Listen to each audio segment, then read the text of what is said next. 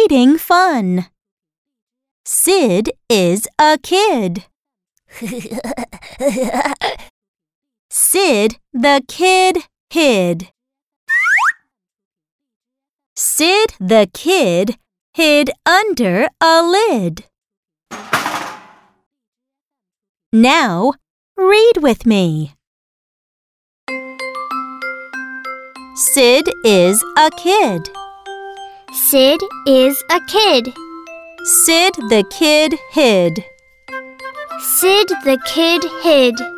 Sid the kid hid under a lid.